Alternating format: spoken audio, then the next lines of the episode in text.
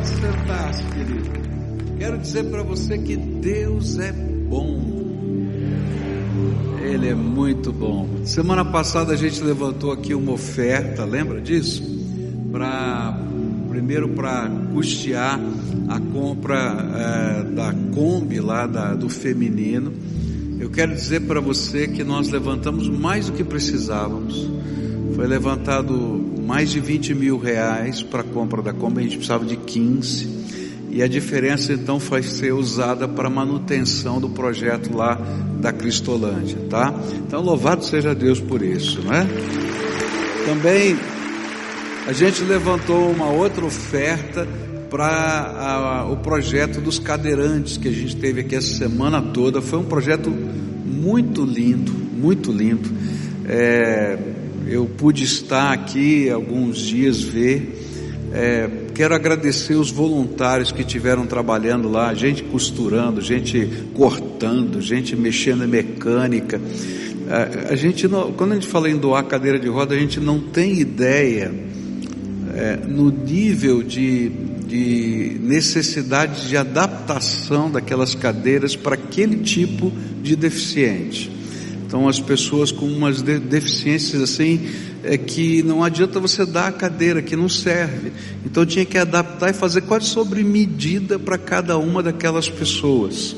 E foram distribuídas 250 cadeiras de rodas, tá?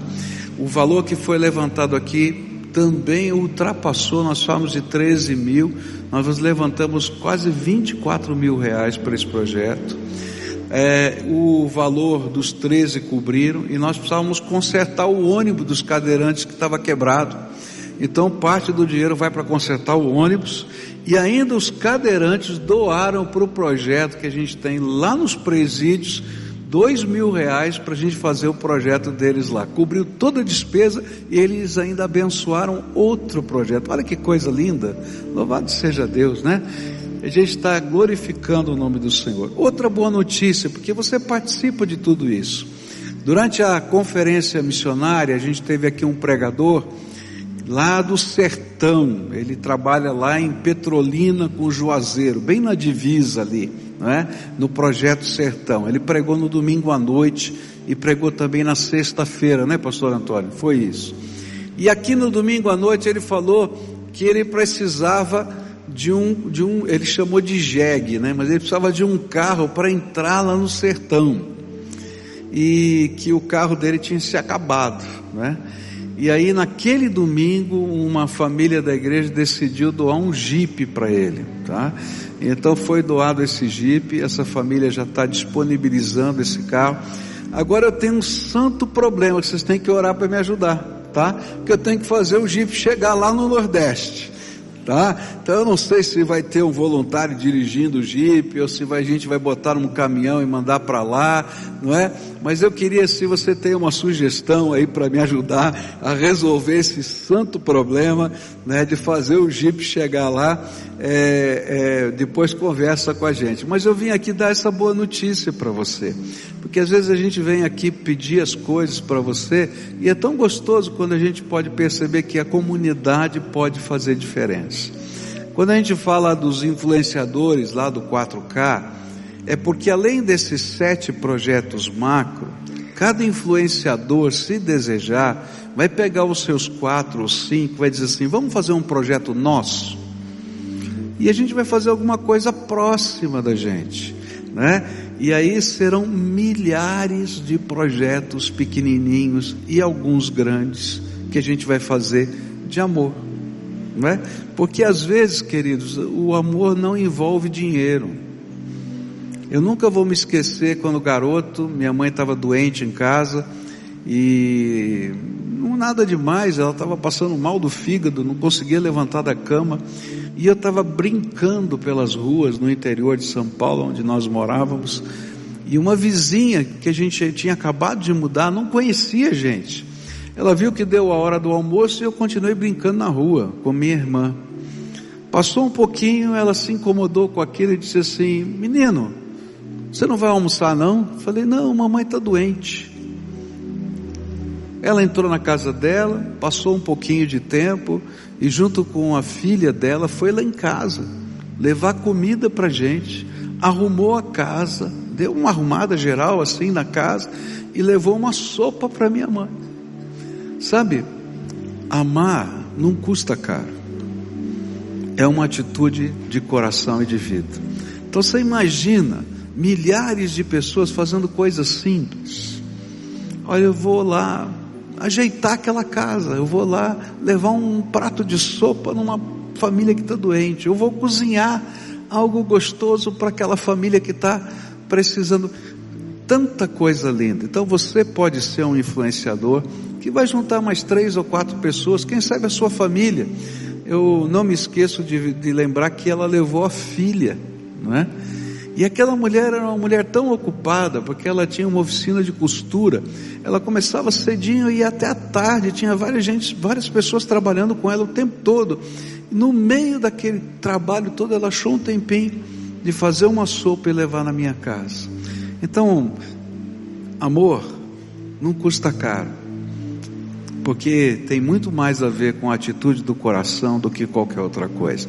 Você pode ser um influenciador tá? Me ajuda para que a gente possa fazer milhares de pequenas ações.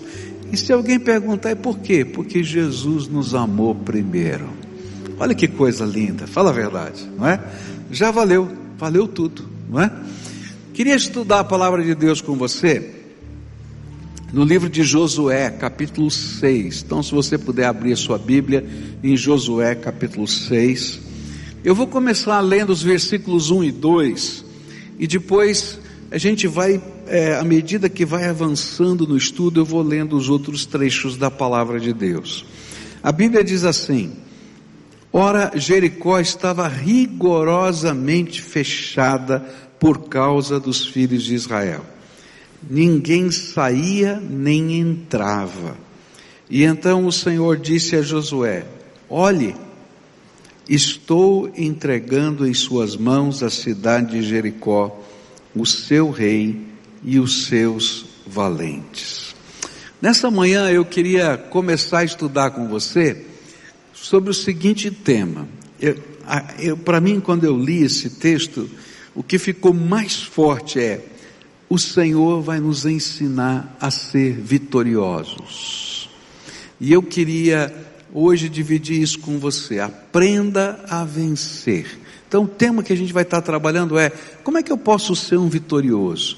Quais são as lições de vitória que esse texto tem para nos ensinar? A história da conquista de Jericó é uma das narrativas bíblicas mais impressionantes. Cada detalhe dessa narrativa que está aqui é uma lição àqueles que esperam de Deus vitórias para suas próprias vidas. E por isso hoje eu gostaria de destacar essas lições, algumas dessas lições que eu reputo como mais contundentes aqui nesse texto. A primeira lição que eu vou destacar para vocês é a que se encontra nesses dois versículos. É a lição da promessa. A vitória sempre vem acompanhada por uma promessa de Deus. Deus não é responsável por todos os atos que eu pratico. E essa é uma coisa que a gente tem que aprender. Deus não é obrigado a carimbar o teu passaporte de vitórias. Se você está desenvolvendo o seu próprio projeto de vida do seu jeito, Deus não é responsável por ele. Não é verdade isso? Você está tomando as suas decisões, você está fazendo o que você quer. Agora, quando eu aprendo a colocar a minha vida debaixo da autoridade de Deus, e eu estou seguindo o plano e o projeto de Deus na minha vida, Deus diz: Eu sou responsável por essa vitória. E Ele coloca a chancela dele. E essa é a primeira lição. O Deus que trabalha na nossa vida, ele se responsabiliza pelas suas promessas para nós. Então aqui queria que você entendesse o contexto. A cidade de Jericó era a primeira grande batalha do povo na conquista da terra. Até então, esse povo estava é, sonhando com um futuro melhor, mas agora estava na hora de tomar posse desse futuro melhor. E quando eles chegaram lá, e Deus escolheu propositadamente a batalha mais difícil para ser a primeira, porque Jericó, ela tinha um grande obstáculo, que eram as muralhas da cidade. Era a maior muralha de toda aquela região. Era uma muralha larga o suficiente para passarem duas carroças em cima, uma do lado da outra, feitas de pedra, com uma altura que dificultava a invasão. E tem que lembrar que o povo de Israel não detinha a tecnologia do ferro. O que eles tinham de ferro era aquilo que eles conseguiram conquistar de alguém, mas eles não sabiam produzir o ferro. Eles não tinham armas sofisticadas. Eles não tinham como demolir com uma explosão, por exemplo, a muralha. Eles não detinham a tecnologia das guerras futuras, dos grandes arietes e outras coisas mais. Eles simplesmente estavam olhando para aquela muralha e dizendo: bom, e agora? Como é que a gente vai atravessar essa intransponível barreira? E eu creio que era mais ou menos isso que Josué estava fazendo naquela hora. Eu acho que ele estava ali olhando para a muralha e dizendo: tá bom, Senhor, o Senhor me trouxe até aqui e eu estou numa fria, porque eu tenho uma muralha aí que eu posso fazer? Qual era a técnica daquele tempo para vencer uma batalha como esta? Era fazer um cerco, e esse cerco às vezes durava um ano, dois anos, dependendo da situação, porque se a água, se a cidade tivesse alguma fonte de água interna, então o tempo aumentava de resistência de seco e dependia dos estoques de alimentos que eles tinham guardado dentro da cidade. Então o povo ele vinha, se recolhia na cidade, acampava pelas ruas, morava com os seus parentes ali dentro e as muralhas eram as suas defesas. E toda vez que o exército tentava se aproximar, ou eram as flechas que atingiam, ou eram coisas lançadas das muralhas que caíam sobre as pessoas que estavam tentando invadir. Então era uma, uma luta muito difícil, não é? E demorada. E eu fico imaginando Josué olhando para aquilo e dizendo, Senhor, e agora? E é nesse momento que Deus faz uma promessa para Josué. Eu entrego na tua mão a cidade, o seu rei e os seus valentes, o seu exército mais poderoso.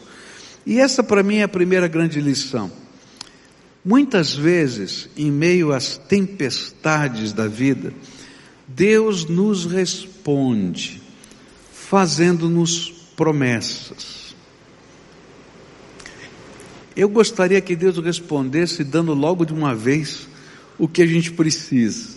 Mas assim, na minha vida não funciona tão simples assim. Eu não sei na sua. Às vezes a gente está orando no meio de uma batalha, no meio de uma luta, está pedindo orientação de Deus, está pedindo sabedoria de Deus. E no meio desse processo, o Senhor dá uma promessa para a gente. Diz assim, filho, estou contigo. Vai, não temas, caminha, enfrenta, segue esse caminho, ele dá uma orientação. Pior é que às vezes, eu sou, eu sou chato às vezes quando eu estou orando, sabe? Então às vezes eu gostaria que Deus me desse um mapa e dissesse assim, primeiro ponto, segundo ponto, terceiro ponto, tá entendendo? É, acho que é mania de professor, né? Você quer saber todos os detalhes e Deus não me dá os detalhes. Ele me dá promessa, ele diz, olha, é esse o caminho, vai por aqui, ó. Segue essa linha aqui. Vai por lá. E aí eu digo, Senhor, e o próximo passo? Eu estou contigo, anda comigo. Senhor, eu estou andando. Mas é interessante porque as promessas, elas pressupõem que você vai ter que andar com Deus e ouvir de Deus todo dia. senão você não consegue chegar lá. E aí então o Senhor vai dizer para Josué: Josué, olha, estou te dando uma promessa, e a promessa é, é exatamente essa: essa cidade vai cair nas suas mãos. É interessante que, em alguns momentos muito significativos da minha vida, é, Deus fez isso. E parecia tão longe ah, o cumprimento da promessa.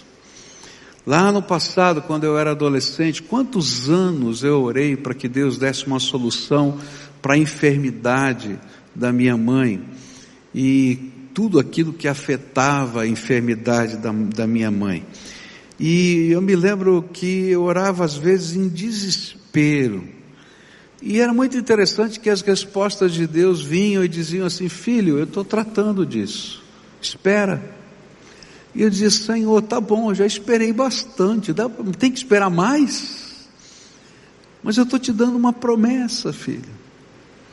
Até o dia que o Senhor começou a prover soluções, e todas as soluções foram milagres de Deus na vida, e que eu trago isso como parte da minha história. Quando a gente estava aqui no período de construção desse templo, é, quantas vezes eu fui orar e disse assim: Senhor, parece que o Senhor me deu uma missão impossível.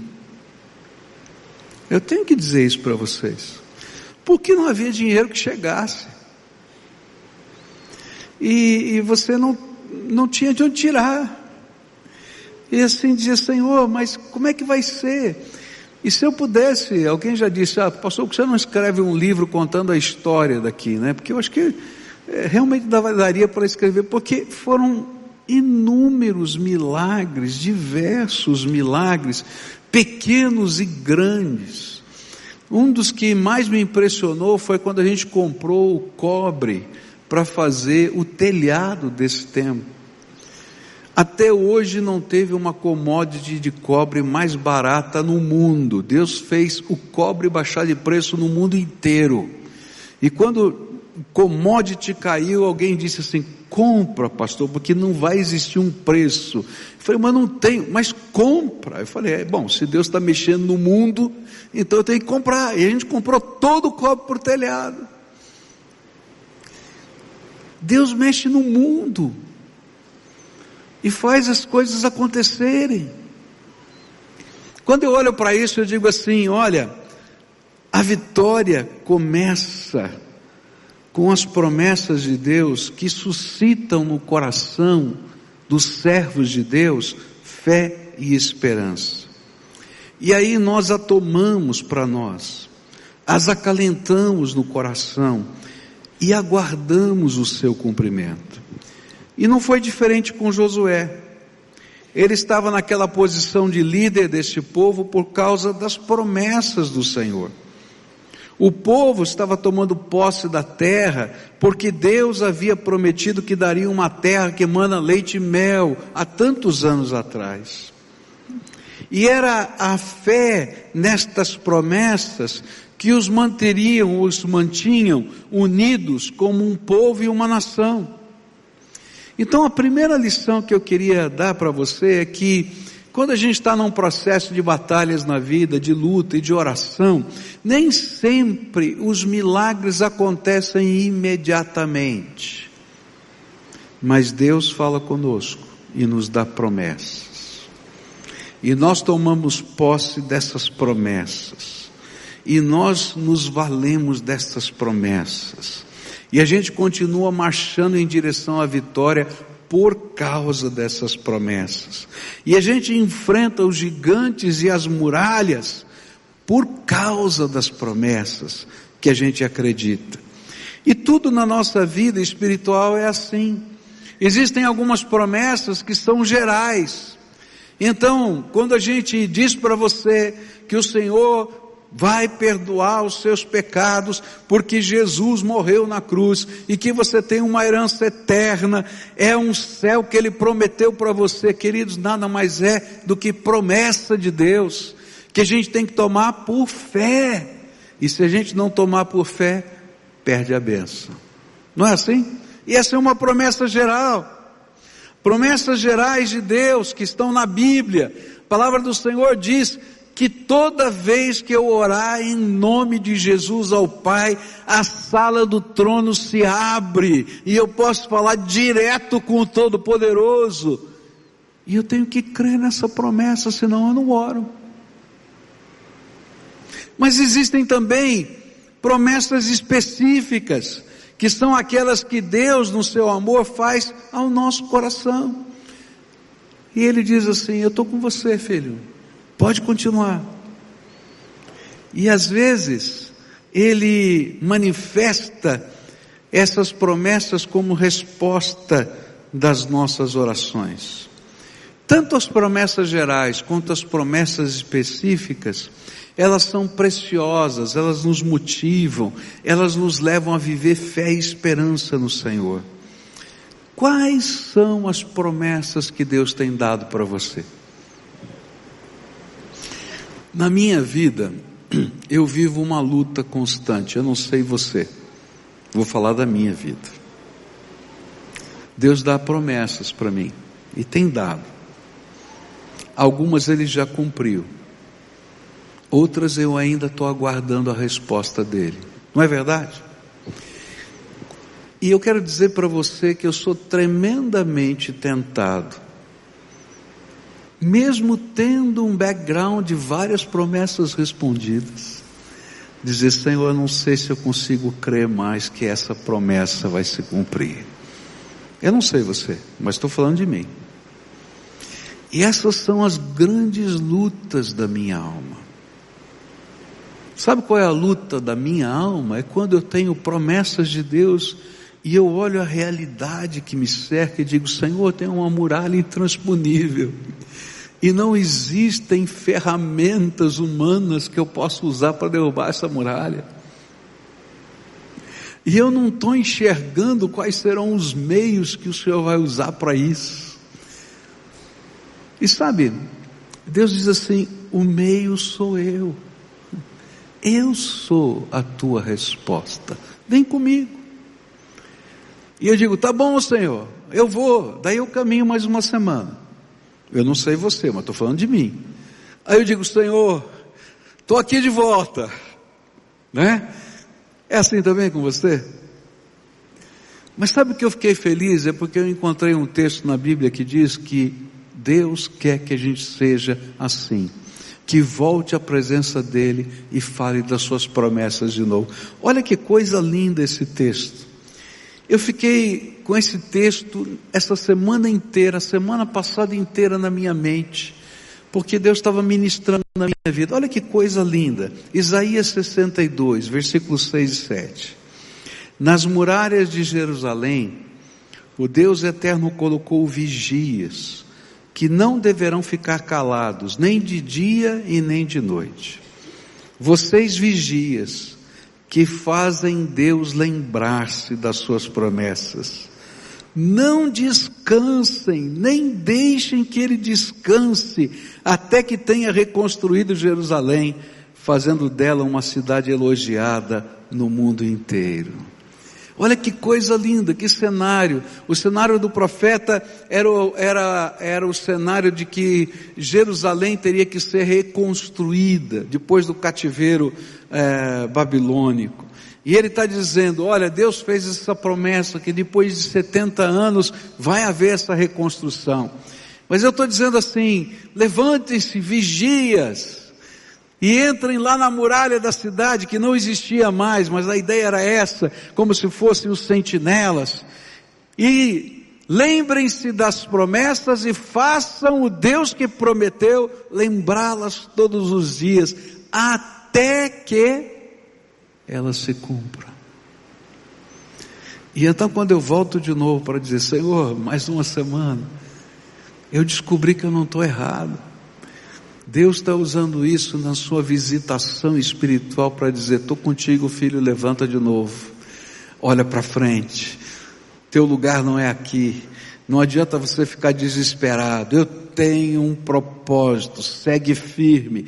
Mas como, Senhor? Isso é problema meu, anda comigo. e a gente vai para o próximo passo.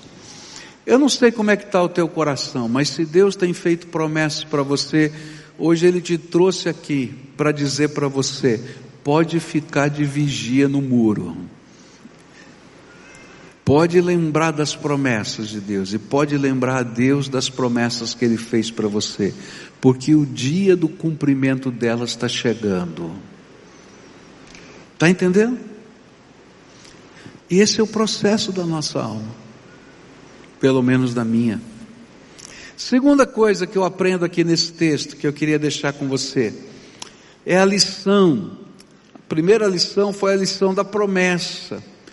É? A vitória começa quando eu me aproprio das promessas de Deus, quando o projeto é dele, não meu. A segunda lição é a lição da prova da fé. E olha que coisa interessante. Versículos 14 a 16 dizem assim: No segundo dia rodearam outra vez a cidade e voltaram para o arraial. E assim fizeram durante seis dias. E no sétimo dia madrugaram ao romper da manhã, e da mesma maneira rodearam a cidade sete vezes. E somente naquele dia rodearam a cidade sete vezes. E aconteceu que na sétima vez, quando os sacerdotes tocaram as trombetas, Josué disse ao povo: gritem, porque o Senhor está, está entregando a cidade a vocês. A segunda lição que esse texto nos apresenta sobre como ser vitorioso é a lição da prova da fé. Prova da fé é o tempo que separa a promessa do seu cumprimento. É o tempo em que a nossa fé está sendo trabalhada e provada. Nem sempre os milagres acontecem imediatamente. Como eu gostaria, né, que toda vez que a gente orasse, imediatamente, diante dos nossos olhos, as coisas acontecessem. Mas não é assim que funciona.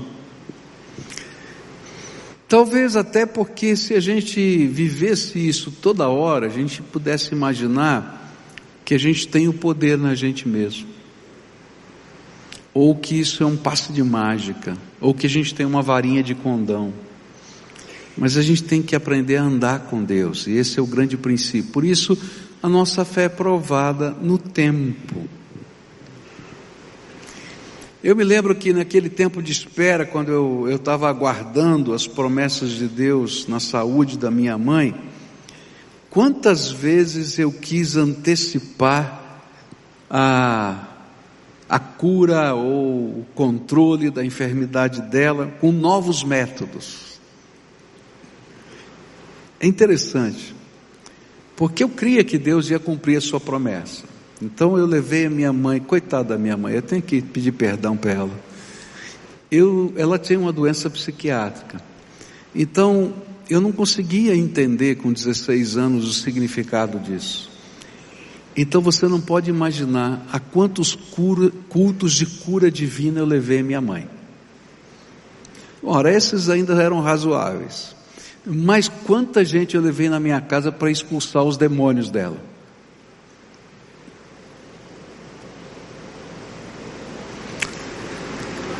Mas não era nada disso. Aquele era o tempo da prova da nossa fé.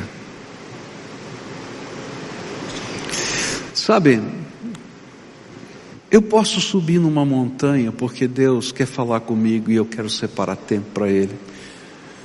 Mas não é a montanha que cura. Não é a água do Rio Jordão que abençoa. Você está entendendo o que eu quero dizer? E às vezes a gente quer achar atalhos. E aí o Senhor vai dizer para a gente, filho, eu quero te ensinar a depender de mim. E andar comigo todo o tempo. E esse é o tempo da prova da fé. E assim Deus fez com o povo e com Josué. É interessante que quando a gente olha para a história de Josué, tem inúmeras manifestações de prova de fé. primeira delas é que quando chega o momento de atravessar o Rio Jordão e tomar o restante da terra prometida, Moisés morre. E o povo fica pensando, e agora, o que, que a gente vai fazer? E eles celebram 30 dias de luto do outro lado do rio. Até que o Senhor diz assim: Moisés, o meu servo, é morto. Levanta aí, Josué, segue o caminho. E aquele tempo foi um tempo, e agora, como é que vai ser? Nosso líder falou, já escolhi você, levanta, você. Josué, levanta. Tem bom ânimo. Eu escolhi você. E não é assim na vida da gente, às vezes está no meio desse processo de luta, de busca, e a gente diz assim: ah, mas se o pastor tivesse aqui na minha casa. Querido, o pastor não é poderoso, só Jesus que é poderoso, querido. Você entende o que eu quero dizer? Ah, mas se viesse aqui aquele é, líder de tal cidade ou tal lugar, querido, não é ele, é o Senhor. E é isso que o Senhor vai ter que trabalhar na prova da fé de Josué. Moisés, meu servo, está morto. Eu escolhi você. Levanta, tem bom ânimo. Eu estou contigo. Mas não para aí. Eles mandam os espiões. E eles voltam, trazendo as notícias, animados. Mas é um tempo de preparo. Depois tem a travessia do rio, o memorial das pedras, a circuncisão do povo, a espera que eles fossem recuperados. E a gente está dizendo, Senhor, está demorando muito esse negócio. E agora chega o momento da batalha e Deus dá uma estratégia de esquisita e demorada. Ele diz assim: Olha, como vocês vão vencer essa batalha? Eu acho que Josué estava esperando um plano definido de guerra. Você põe o exército A na posição X, você pega o exército B, coloca aqui, você vai derrubar, derrubar o muro dessa maneira, o portão vai ser assim. E eu, se eu estivesse conversando com Deus, Senhor, tudo bem, qual é a estratégia da batalha? Eu estava querendo saber os detalhes. E olha só a estratégia de Deus. Você vai botar o povo para fazer uma ordem unida. Durante sete dias, você coloca metade do povo de um lado, no meio a arca da aliança com os sacerdotes, o restante do povo do outro lado, e vocês vão fazer ordem unida marchando em volta da cidade, rodeando a cidade toda. Ninguém abre a boca, só os sacerdotes tocam a trombeta. E aí vai o primeiro dia. Eu fico imaginando Josué no primeiro dia, vai começar a cair umas pedrinhas. Não cai nada. Aí no segundo dia, eles têm que fazer a mesma coisa, não cai nada. Terceiro dia, quarto dia, quinto dia, sexto dia, no sétimo dia, eles tinham que fazer sete vezes. Primeira vez, segunda vez, terceira, não cai uma pedra. Isso era a prova da fé. Mas na sétima vez, cai de uma vez a muralha toda.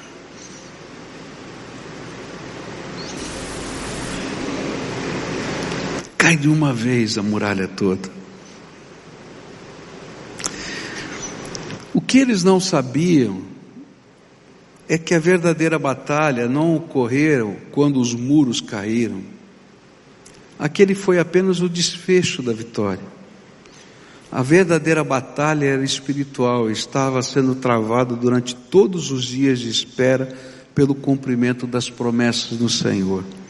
E era: você é capaz de crer que eu sou o Deus suficiente para cuidar de você. Essa é a grande batalha. E quando a gente está seguindo por fé, a gente está declarando. Porque muitas vezes a gente não entende a estratégia de Deus. Se você me puder me explicar, eu tentei achar, tá? Qual é a lógica dessa estratégia militar? Tenta explicar para mim. nem bélica, nem econômica, nem nada. A lógica é espiritual. Você crê em mim? Você é capaz de me seguir? Você pode segurar na minha mão em qualquer circunstância? E na medida em que eles estão confirmando a sua fé, Deus está dizendo: está entregue a cidade. E na última vez, quando todo o povo grita, tocam as buzinas, as muralhas começam a cair diante dos olhos deles. E diante do olhar atônito de todo o povo da cidade que não está entendendo o que está acontecendo.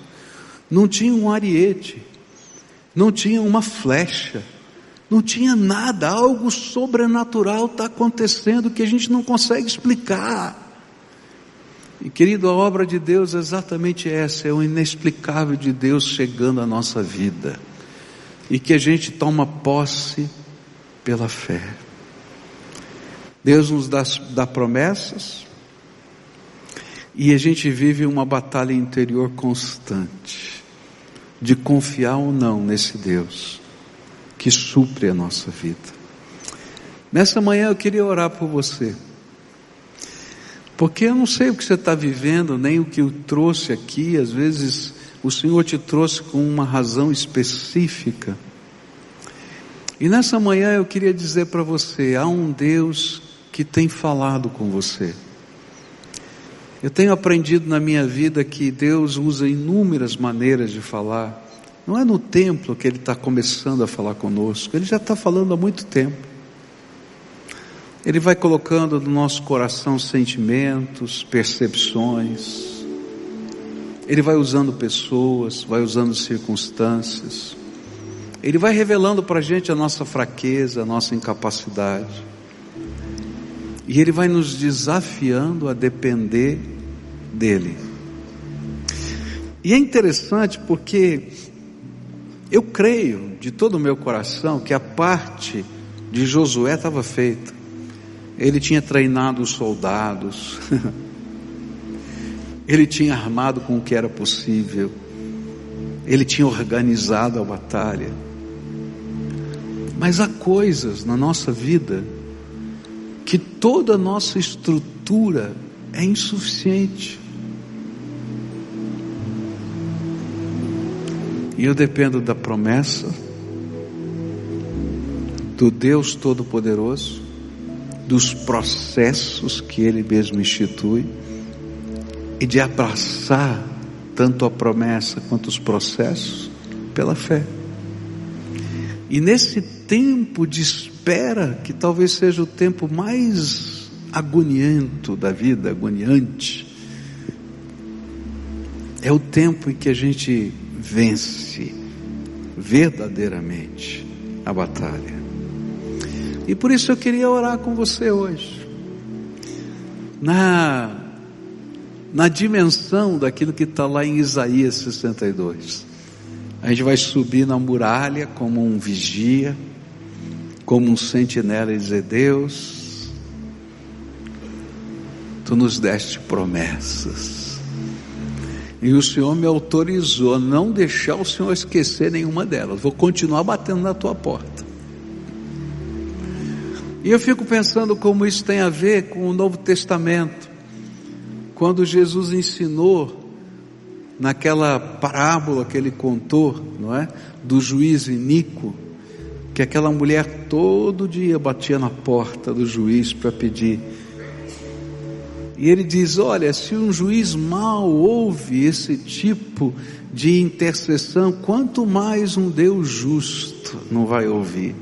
Ele está falando da mesma coisa de Isaías. A gente vai à porta e diz: Senhor, estou aqui, renovando a minha fé na tua promessa, renovando a minha fé na esperança que o Senhor colocou no meu coração e crendo no imponderável do Senhor.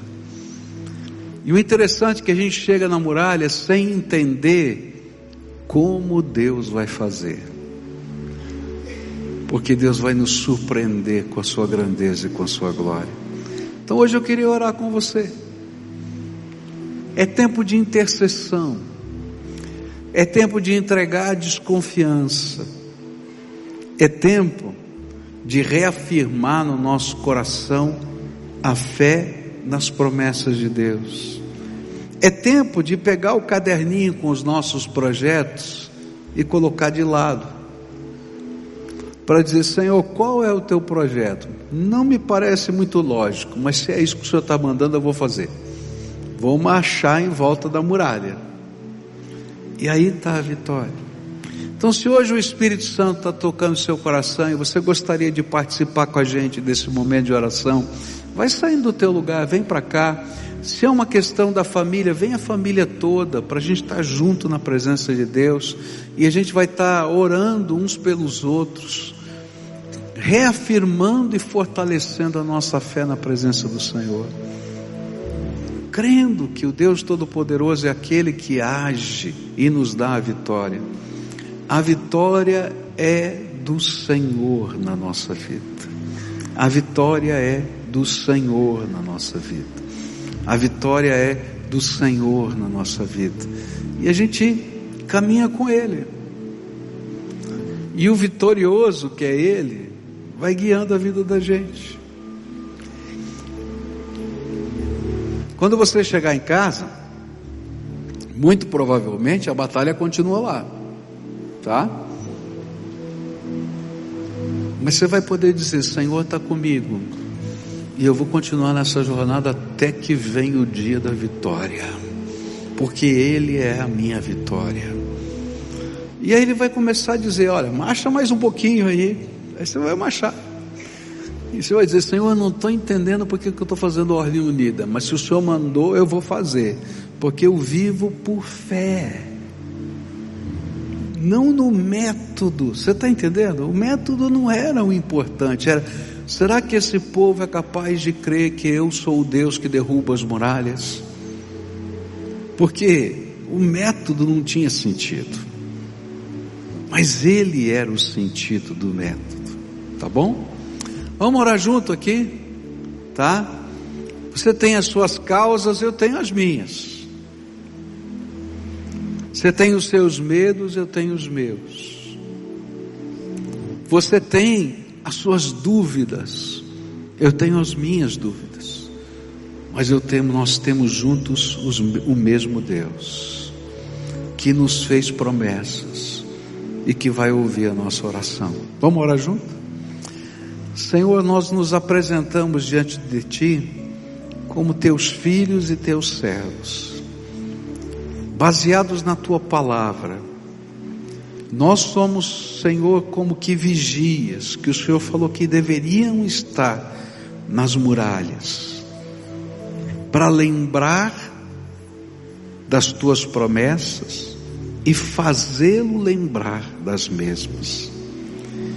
Eu não entendo muito bem porque será que Deus precisa ser lembrado de alguma coisa? Eu creio que não. Mas o Senhor mandou a gente fazer isso. Então eu estou aqui, junto com os meus irmãos, e dizendo: Senhor, cumpra na vida dos teus filhos que aqui estão, cada uma das tuas promessas. E no tempo, Senhor, que separa a tua promessa do cumprimento,